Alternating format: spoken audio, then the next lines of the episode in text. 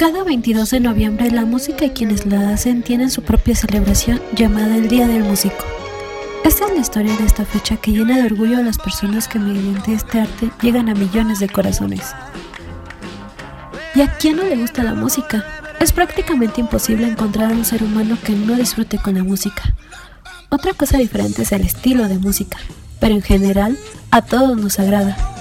Y el motivo no es otro que el hecho de que la llevamos en los genes. Sin importar su género, la música es capaz de cambiar nuestro estado de ánimo, reduciendo la tristeza, el estrés y haciéndonos sentir mejor.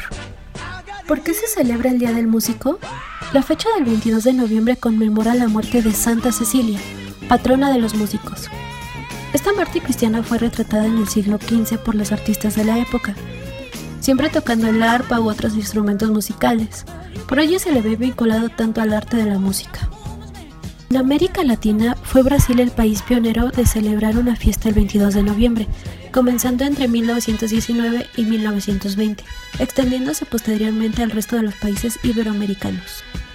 Finalmente, en un día como este domingo 22 de noviembre, deseamos un feliz día al músico, a quienes hacen de este arte una realidad para beneplácito de millones de personas.